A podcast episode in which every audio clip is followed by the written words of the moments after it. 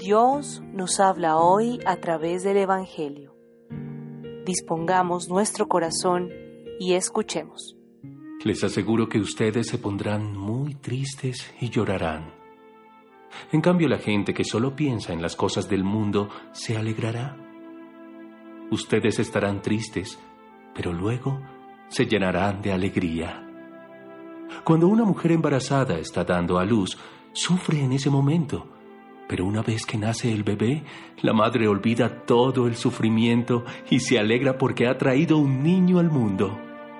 Del mismo modo, ahora ustedes están tristes, pero yo volveré a verlos y se pondrán tan felices que ya nadie les quitará esa alegría. Cuando venga ese día, ustedes ya no me preguntarán nada. Les aseguro que por ser mis discípulos, mi Padre les dará todo lo que pidan.